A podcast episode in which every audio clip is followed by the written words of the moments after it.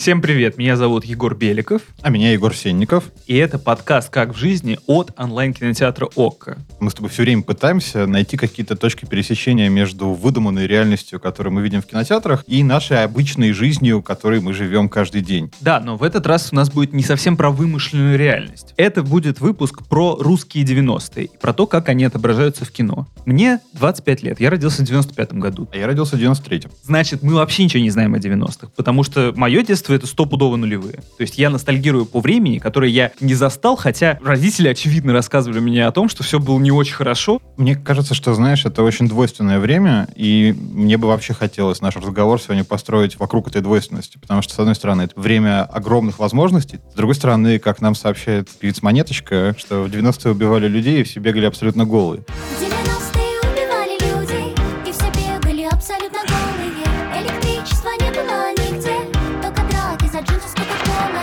Это, конечно, тоже преувеличение, но, в общем, мне кажется, 90-е они балансируют между полным крахом, катастрофой и развалом и сказочно необычным временем. Начнем с того, что у нас есть, как всегда, центральный фильм. Это «Страна глухих», фильм Валерия Тодоровского. На мой взгляд, это один из сильнейших и сегодня режиссеров. А еще у нас будет удивительный гость. Андрей Васильев. Во-первых, это медиа-менеджер, и это бывший руководитель издательского дома «Коммерсант». Сейчас мы переходим к разговору о 90-х вообще и о кинематографе 90-х. Действительно, есть какой-то сформировавшийся миф об этом десятилетии. О новых русских, и анекдотах о новых русских, о 600-х Мерседесах, о невероятной нищете, о войнах, обо всем что угодно, о танцующем Ельцине на всех экранах. Мне кажется, и я это много раз встречал у людей, которые рефлексировали на тему 90-х, что все-таки сложно и, наверное, не очень правильно определять все это десятилетие под одним брендом 90-е, потому что каждый год нас сильно отличался друг от друга, и все начинается вообще еще в перестройке. На самом деле бандиты-ракетиры, которые приходят к кооперативам и давят их, э, чтобы они им платили денег, появляется еще в конце 80-х. Тут многие вещи друг на друга наслаиваются, и кроме того, нужно понимать, что вообще время везде течет несколько по-разному, и где-то 90-е еще не закончились. Здесь самое важное понять, что является центральным нервом этой эпохи. И мне всегда казалось, что появилась совершенно новая страна, в которой нет никаких правил, все старые догмы вроде бы как развалились, и вообще возможно все. В этом смысле очень логично, что 90-е тот же самый Виктор Пелевин сравнивал с э, революционным периодом конца 1910-х и начала 20-х. Они похожи тем, что в них нет никакой нормы. Нас все создают каждый свой мир. У кого-то это получается успешней, у кого-то менее успешно. И понятно, что кинематограф, который реагирует на это десятилетие, и первые фильмы, реагирующие на это время, появляются уже тогда же, прямо сразу. Ну, как а, первое кооперативное кино, в смысле? Да. Важно, что время начинает рефлексироваться сразу же, как оно происходит. И, конечно, многие люди тогда фиксируются на вещах, которые слишком яркие. Бандитизм, проституция, ракетиры, коррупция, насилие в обществе. То, что называется обычно в российском лексиконе чернухой. Лишь со временем происходит некая гламуризация 90-х, и это происходит уже прямо сейчас. Важно про 90-е еще понимать, что некоторые в свое время, если почитать критиков 90-х, они вообще говорили, что режиссеры 90-х — это новая русская волна. Это, кстати, обосновано тем, что фестивали как раз были очень заинтересованы в 90-е в российском кино. Ну, вообще, это всегда интересно, да, когда такая империя рушится, и наверняка на ее обломках самовластие что-то допостроится. Но при этом мы не оправдали, как мне кажется, надежды фестивальных отборщиков, которые много отбирали тогда русского кино. Михалкова много отбирали в Канны тогда, и еще кого-то. Да, при этом, если мы возьмем громкие имена, особенно молодых тогда режиссеров, практически все они однокурсники. Это Федор Бондарчук, это, собственно, Валерий Тодоровский, которого мы уже упоминали, это Ренат Литвинова, это Иван Хлобыстин, который тогда был... Самое неожиданное соседство в этом предложении. Да, который тогда был блистательным актером и, собственно, сокурсником всех вышеперечисленных людей. И это было время, такие последние режиссеры, выученные еще в Советском Союзе, которые сохраняли, видимо, какой-то романтизм по отношению к миру. Мне кажется, что они не состоялись, как мы говорим, по той причине, что в стране, в общем, было, мягко говоря, не до кино, с одной стороны, а с другой стороны, в стране отсутствовал прокат. К концу 90-х годов э, в России функционировало несколько десятков кинотеатров. Да, и, кинотеатры конечно, были заняты мебельными салонами. Мне кажется, что некоторые фильмы очень четко ухватывают реальность. Упомянутый мной Хлобыстин снял фильм в 92 году, который называется «Арбитр». В нем играет Роман Быков, Евгений Стегнеев и Федор Бондарчук. И это совершенно удивительное, странное, нуарное кино, такой квази-детектив, в котором очень странно разворачиваются события. И для меня это пример такой, ну, не то чтобы идеальный, но очень показательной саморефлексии в 90-е про 90-е, потому что стало возможно вообще все. И вот вчерашний студент снимает, ну, такую странную артхаусную ленту вообще-то с первыми актерами.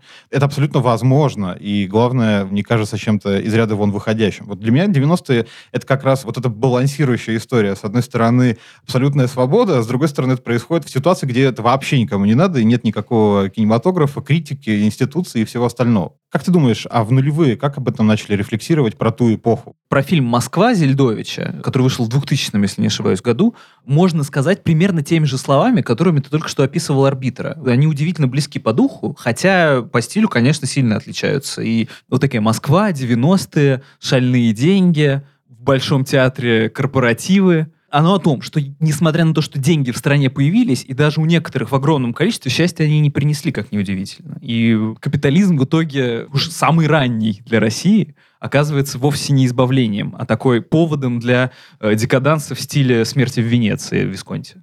Да, и ты знаешь, все-таки при этом надо понимать, что «Москва» Зельдович, э, снятая по сценарию Владимира Сорокина, это фильм, сделанный людьми, которые 90-е застали уже в взрослом возрасте и вполне зрелом, осмыслили их и уже в нулевые рефлексируют на эту тему. Тем не менее, вот в последние годы снимается немало фильмов в России, которые представляют собой рефлексию о 90-х. Вот, например, несколько лет назад прогремел фильм «Бык» Акопова очень такой мужской, про 90-е с очень богатой художественной выделкой. Там была проделана грандиозная работа по воссозданию того, как бы 90-е могли бы сегодня выглядеть, если бы 90-е снимали на хорошие камеры. Вот я про себя скажу, мне он показался настолько поверхностно прямолинейным, особенно финальная сцена, которая как бы таким памятником 90-м выдвигает нулевые, и все это настолько, ну, фальшиво, в это ни капли не веришь, и на рефлексию это не очень похоже, что ты не можешь серьезно к этому относиться. Что не так? Это кино из категории «проделана большая работа». То есть э, я знаю художницу-постановщицу, она невероятно долго трудилась над э, костюмами, они закупали там их долго на секонд-хендах, но как сейчас всегда делают, когда снимают про 90-е.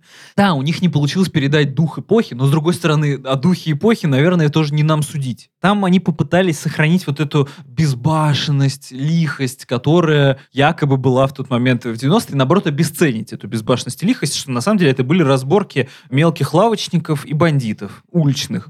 С другой стороны, там отчаянно фальшивый финал. Там, простите за спойлер, но там, значит, показывают Ельцина, который «я устал, я мухожук», и э, подразумевается, что на этом ужасы эпохи, все страсти заканчиваются. Что, конечно же, неправда. И выглядит это как политическая пропаганда. Но то, что люди, которые, наверное, тоже не так хорошо знают эпоху 90-х, а Борис Акопов, ему, по-моему, лет 30 сейчас, он тоже пытается воссоздать каким-то образом эпоху, о которой он понятия не имеет. То, что, знаешь, называется парамнезией. Это слегка напоминает то, о чем ты говорил в самом начале. Это воспоминания, которых у тебя не может быть, но они у тебя есть. Вот то же самое работает и, допустим, с упомянутой ранее певицей Монеточкой, которая вообще в 90-х не жила. Тем не менее, для нее это какое-то пространство размышлений и такого полумифического места, где, знаешь, Лимонов соседствует с бандитами. Тоже из относительно недавних примеров у меня в голове есть э, сериал «Ненастье». Это экранизация романа Алексея Иванова, которая знакомит нас э, с такой, не то чтобы потаенной, но редко описываемый жизнью 90-х. Это сериал и книга о ветеранах-афганцах, которые, вернувшись в Россию, вернувшись еще тогда в Советский Союз, оказываются ненужными стране и обществу. Им все буквально говорят, мы вас на эту войну не посылали, поэтому мы вам ничего и не должны. И в итоге единственное, что есть у этих людей, это их вот это братство афганцев. И сериал и книга рассказывают о том, как им приходится выживать 90-е. Конечно, в счете все очень логично заканчивается тем, что они превращаются в бандитов. Ну, кто-то гибнет в этом водовороте событий, кто-то, наоборот, уходит вовне, кто-то спивается, а некоторые становятся предпринимателями, коммерсантами и так далее. Мне кажется, интересным сама идея такого взгляда, потому что действительно афганцы — это очень важная тема для 90-х, потому что значительная часть бандитов и ракетиров и вообще силовых людей 90-х годов годов это люди, прошедшие Афган. С этой точки зрения рефлексировать об этой страте интересно. Но то, как это сделано, и то, как это рассказано, мне как раз удачным не кажется, потому что оно не передает сложности этой эпохи. То есть мы оказываемся просто в контексте бывших ветеранов, у которых ПТСР, и вокруг происходит какой-то трэш и безумие, но для них по сравнению с Афганистаном все это, в общем, не так и страшно. Возможно, отрицательный флер, который есть у эпохи 90-х, он заключается в том, что большей части людей, которые тоже что-то пытались сделать, им не повезло, они не стали миллиардерами в результате приватизации, к успеху шли, но не получилось. Как Да говорилось тогда, не вписались в рынок. Да, да. Может быть, отрицательной нам кажется эта эпоха только со слов тех, кому не удалось. И да, и нет, потому что есть огромное количество людей, которые вообще-то не должны превозмогать и вписываться, не знаю, школьные учителя. Они совершенно не обязаны на самом деле... Было бы прикольно. Знаешь, школьные стартапы в 90-е, это было бы мощно. Да, то есть врачи, школьные учителя, не знаю, водители автобусов, это вовсе не те люди, которые должны немедленно заниматься инвестированием В российскую экономику. Да, в российскую экономику и фьючерсы. Это люди, которые заняты делом, и дело это сложное и ответственное. Разговор, получается, о большинстве и меньшинстве, да? Да. О пассионарном меньшинстве и большинстве. Чаще всего люди, которые довольны всем в 90-е, это люди, у которых была возможность что-то сделать или желание. Уехать, создать бизнес, попробовать себя в искусстве. Это, конечно, далеко не про всех, и, собственно, здесь у нас появляется та самая двойственность, о которой мы постоянно говорим. Заканчивая разговор о недавних фильмах, в которых рефлексируются 90-е, давай вспомним две картины. Во-первых, это «Теснота» Кантемира Балагова и «Хрусталь» Дарьи Жук. Для тех, кто не в курсе, «Теснота» Кантемира Балагова — это его дебютный фильм, который снят еще при участии Александра Сакурова, и фильм, в котором сразу же имя Кантемира Балагова прогремело.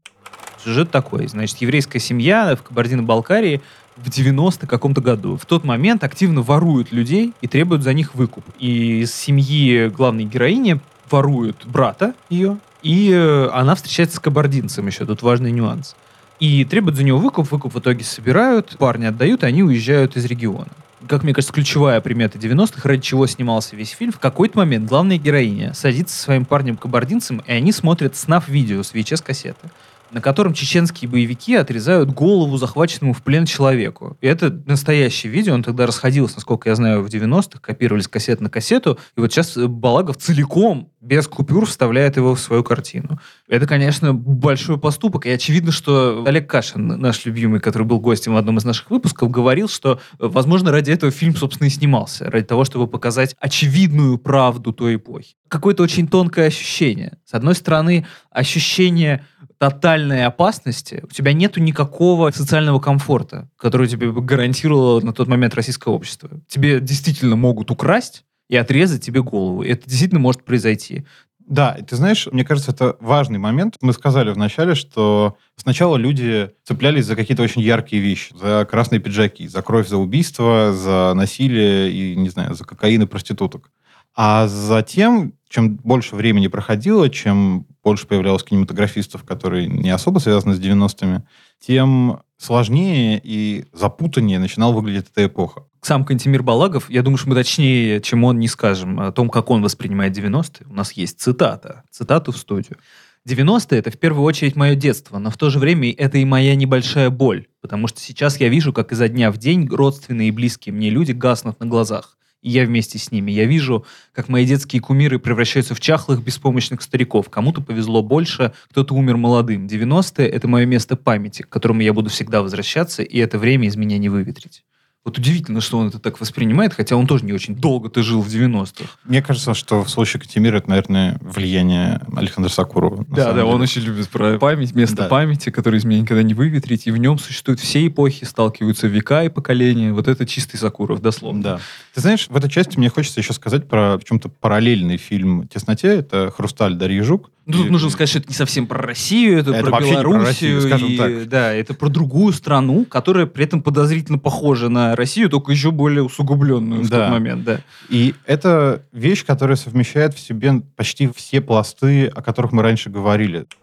С одной стороны, здесь сталкивается жизнь городских обывателей, которые живут, работают в музее государственном, и им нужно как-то сводить концы с концами в ситуации, когда все куда-то плывет. Тем более, что в ее случае это музей партизан и какой-то какой-то советской такой идеологии с огромным Лениным. Максимально неактуально. Да, максимально неактуально, нужно как-то выживать. С другой стороны, главная героиня, она диджеет и хочет уехать из этого всего в Америку, чтобы там продолжать диджеить. Music. она Да, делает. ее молодой человек сидит на наркотиках. Прям на героине это конкретно. Это он ей еще предлагает. Это важная примета эпохи, кстати, недораскрытая в российском кино. Я прям редко где это вижу. Всюду звучит э, музыка хаус. И в какой-то момент главной героине для того, чтобы уехать в Америку, нужно пройти большое испытание, отправиться в глубинку белорусскую. Там она сталкивается с суровой вообще прозой жизнью, которая на самом деле абсолютно вневременная. Она не про 90-е, она вообще про какую-то такую провинциальную хтонь, скажем Ну, как так. будто бы вот это противостояние тогда было обострено, тебе не кажется? Вот именно противостояние города и деревни, особенно в белорусском контексте, в российском, я думаю, было то же самое, просто почему-то никто не осмелился снять об этом кино. Просто Россия более урбанизированная. Нет деревни, нет проблем, очень Да. удобно. И мне кажется, что именно в силу вот этой калейдоскопности взгляда на 90-е у Дарьи Жук получилось создать очень сложную, очень хитро устроенную картину, в которой главное слово и главное понятие, и, собственно, название «Хрусталь». Оно описывает и саму героиню, и тот мир, в котором она живет, потому что он очень хрупкий, в чем-то притягательный и точно такой же неустойчивый, как, наверное, и «Хрусталь». И мне кажется, что все они, и эволюция взглядов на 90-е показывает, что представление об этой времени с каждым годом усложнялось от просто шока, страха, крика, каких-то самых базовых чувств. Чем дальше, тем больше рефлексии, тем больше размышлений, тем больше представления, особенно учитывая, что мы теперь знаем, что было после, больше понимания того, что это было за время и какое оно место занимает в российской истории. Да, действительно, для кого-то оно было ужасным, да, действительно, для кого-то оно было прекрасным, но главное, что в нем точно есть, и это есть вот вообще в любом фильме о 90-х, это то, что оно было, по крайней мере, очень натуральное и честное. Заставляет тебя с жизнью вести какую-то игру, то ли встраиваться, то ли проигрывать, то ли играть, но, в общем, в конечном счете ты не можешь тут быть безучастным просто современником. И что важно, современная эпоха, она еще заставляет нас задумываться о 90-х. Все время пропаганда задает нам вопрос, что, хотите как в 90-е? Мгм. А как это? Мы вот уже не знаем, например, что это такое, как в 90-е. Молодое поколение, например, в том числе я, Да и я. не заставшие 90-е, испытывает по этому поводу какую-то ностальгию. Почему же это происходит? Мне кажется, что ответ на твой вопрос есть в нашем центральном фильме о том, почему вообще есть какая-то притягательность у этого времени. Это фильм, как мы уже говорили, «Страна глухих», 97 год. Вообще интересно, что именно в 97 году вышло три знаковых фильма 90-х.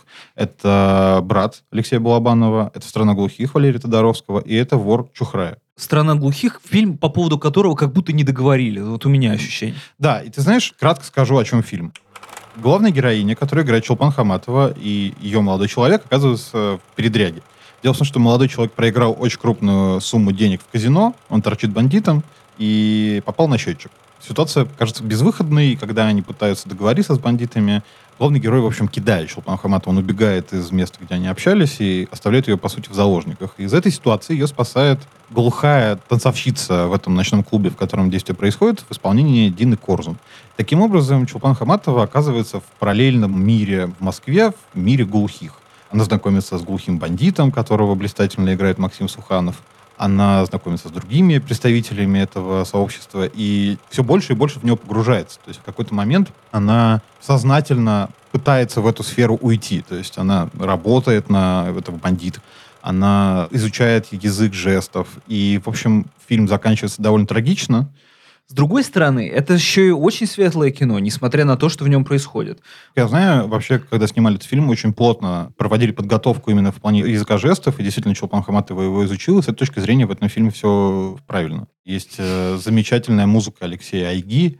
Этот фильм вообще снят по рассказу Ренат Литвиновой. Все хорошее, что есть в российском кино, собралось тут в один миг, реально. Да, ты знаешь, мне кажется, про страну глухих что важно. Почему вообще он так называется? Помимо того, что есть вот этот мир глухих, героиня Дины Корзун, она хочет уехать из Москвы в некую страну глухих, где не надо думать о деньгах, где все хорошо, где все спокойно, и где все как-то правильно, не так, как тут. А тут, очевидно, тоже своего рода страна глухих, потому что здесь люди друг друга не слышат. Здесь э, стреляют, здесь бандиты, здесь сложно.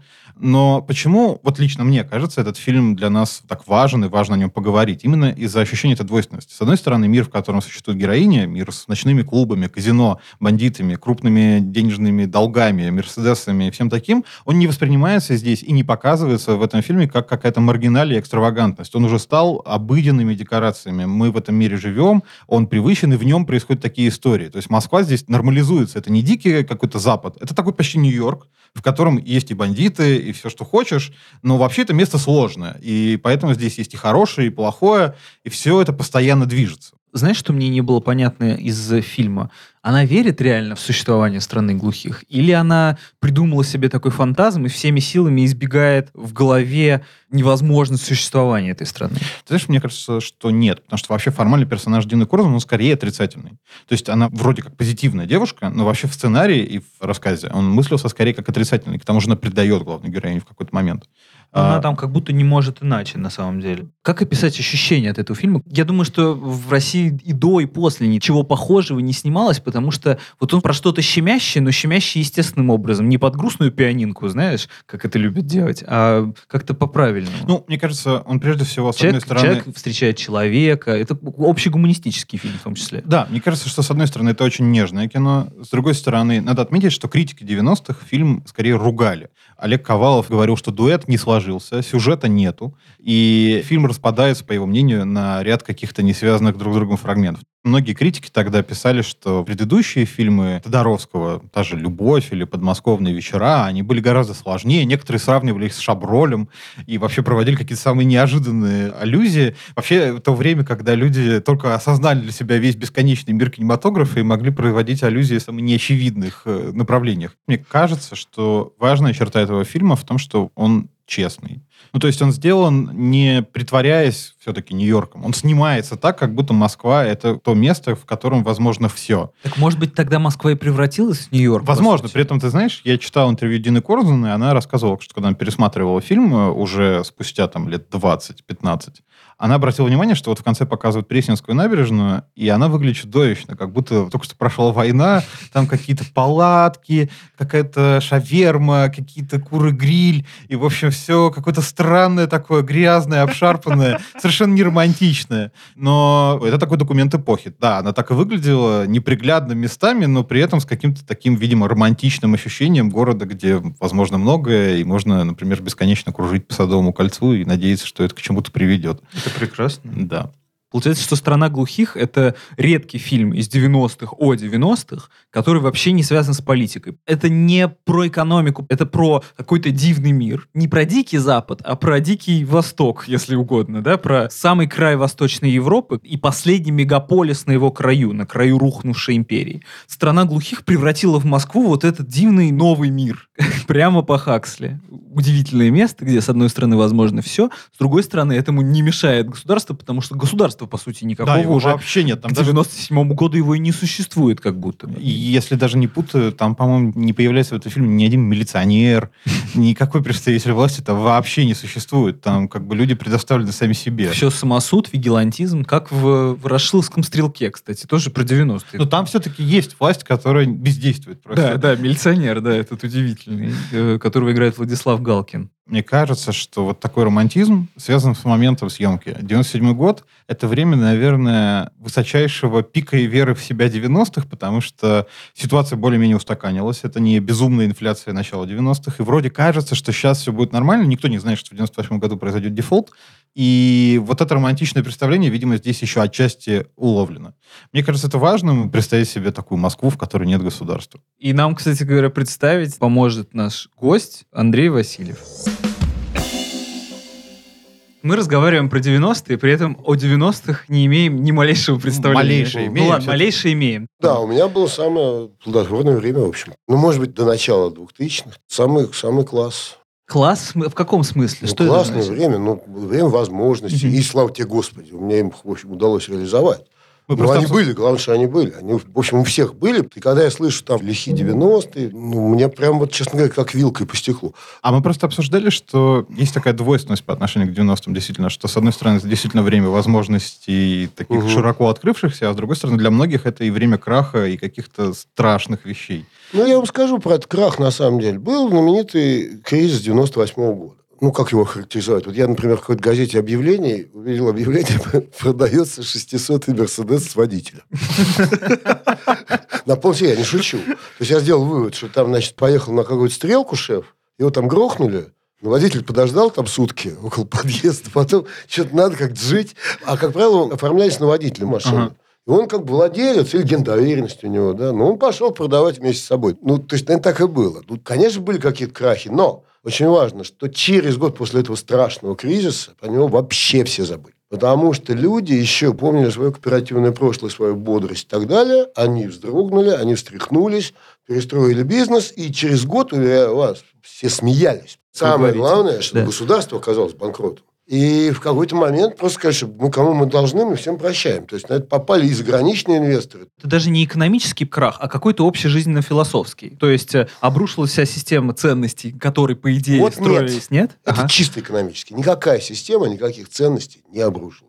Ну, когда этот кризис начался, я на минуточку работал заместителем генерального директора УРТ, да? Мгм. И я должен сказать, что это было, ну да, неприятно. Собрались, пошли работать. Так что никакого слома психологического ни у кого не было. Ну вот мы сейчас обсуждали с Егором довольно много про то, как 90-е в кино изображались, тогда же в 90-е, и потом в нулевые Мгм. десятые. Вам вообще кажется, что 90-е время кинематографичное, что вообще его удобно изображать в кино? О, честно говоря, я вот не вижу какого-то такого... Ну, там война, вот, например, да, там понятно. Голодомор. Э, Веселее, наверное, все-таки конец 80-х. Мгм. Чисто, ну, как комикс. Там ярче все Ну да. краски ярче. А так внешне был вполне цивилизован. Красные пиджаки исчезли. Ну, я про Москву говорю. Да, нормальные тачки, уже не было вот этого, вот, когда на «Жигули», на девятку прилепил мерседесовский вот значок. Вот это уже как бы исчезло. Или там без глушителя ездит. Слушайте, ну ведь в 90-е снимали кино, в том числе и про 90-е, Да. то есть про эту же эпоху. Вот, не знаю, у нас Ну, ключевой фильм, там «Страна глухих» сегодня, я- и да, там да. показан как раз довольно раздолбанным город Москва, Ну, например. уже не очень. Ну, слушайте. таким. Уже не очень. Но там, собственно говоря, и задачи такой не было. Они снимали не про эпоху, я уверяю вас. Они снимали просто историю. И уже в 90-е, ну, к концу, наверное, 90-х, уже упиваться вот этой вот картинкой, да, Мгм. уже, в общем, как бы было не модно. Ну, хотя, насколько я помню, у «Страны глухих» какая-то прокатная судьба была. В Что это 90-е был снят жуткий фильм «Дюба-дюба» Мгм. Саши Хван. Так он вообще на Каннский фестиваль попал. Вообще тогдашнее пересечение кинематографа и рекламы, оно насколько сильным было? То есть, вот, грубо говоря, не... Слово product placement не изобрели. И тогда был какой-то закон такой, если вкладываешь в кино, то тебе списывается с налогов. Вот э, Гарик Сукачев, например, вот свой этот кризис среднего возраста на эти деньги и снял. Да-да-да. Ну, и то есть, поэтому режиссеры снимали рекламу. Все... Вот что, э, ребят, я вам скажу, что я как раз был рекламным магнатом, я снял, наверное, 15 роликов. Я говорю, я снял 15 кинофильмов. Ну, правда, они не длинные. Ну, короткометражные. Какие 30 секунд, какие 15. Но я мотор кричал, снят я кричал. И оператор у меня, наверное, на 13 из 15 этих самых был на минуточку Георгий Иванович Рерберг. Оператор Вот. Тарковского. да. Ну, Скорее, он оператор, наверное, Михалкова Кончаловского. Да. Он даже снимал «Здрасте, я ваш тетя». Вот. И первую серию Захаровского 12 студию. Мы делали раскадровки, сидели у него в Брюсовом переулке под лампой с зеленым абажуром. То есть мы выходили на площадку, мы все знали, что снимать. рекламу 90-х, мы совершенно недооцениваем эту штуку с кинематографической точки зрения. То, что делал, например, студия Video International и Бекмамбетов там снимал например, всемирную ну, историю ну, банка и Ненавидели мы все Бекмамбетов, конечно, лютый. Он очень успешный. А, он, работал, он работал- он работал с огромными бюджетами. Ну, понятно. знали, с адскими. И, ну, естественно, Ну, получалось это- потрясающе, правда? Цеховая, ну, по-разному. Не знаю, я- я- я просто- По-разному. Я уж не знаю, кто из молодых режиссеров того времени мог бы освоить такие бюджеты. Так, чтобы получилась вот всемирная история. Да они осваивали. Это же я, ну, я видел, как Федь Бондарчук снимает, там, Тин Баркалая. Да, Они приходят на съемочную площадку и начинают там изобретать Все. все.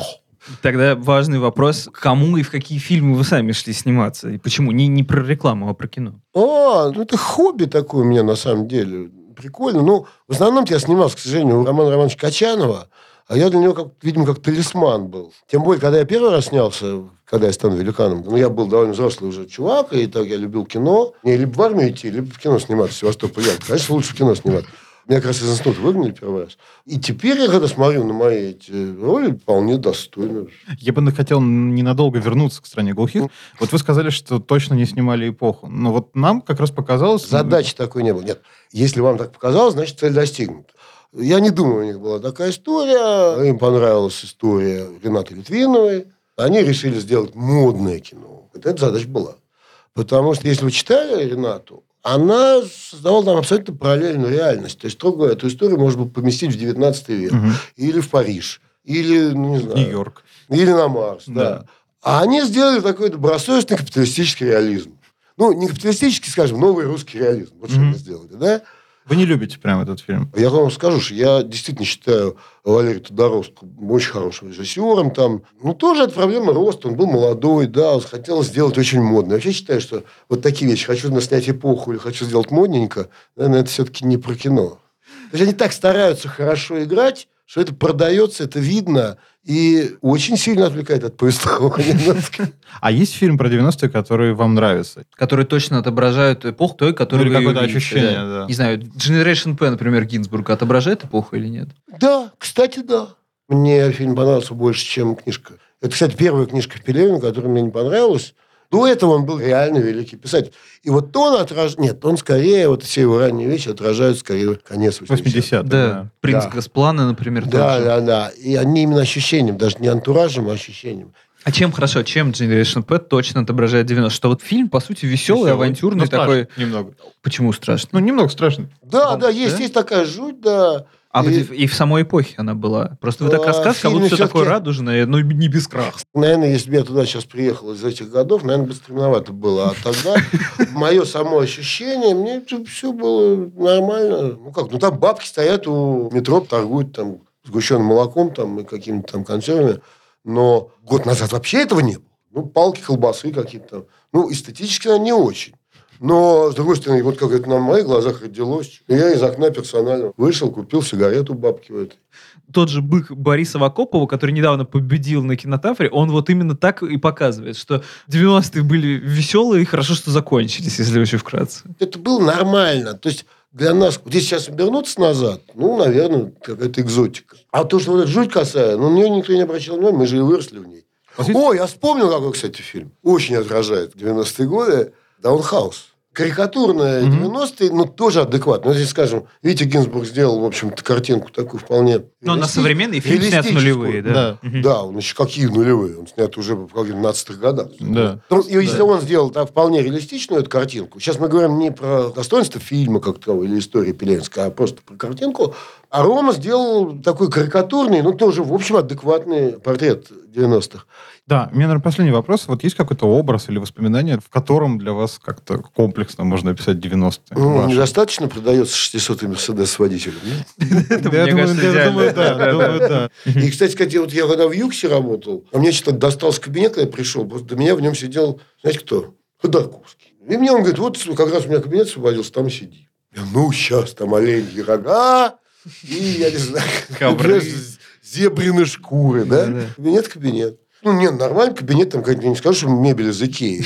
Но никакого золота там, ничего такого. А это был самый, кстати, вот в тот момент, в конце 90-х, это был действительно без всяких двух сказать, самый крупный олигарх, самый богатый человек России. Много легенд. Да. Это было проникновенно. Проникновенное путешествие. Да, спасибо вам большое, что пришли к нам и поговорили. Это замечательно.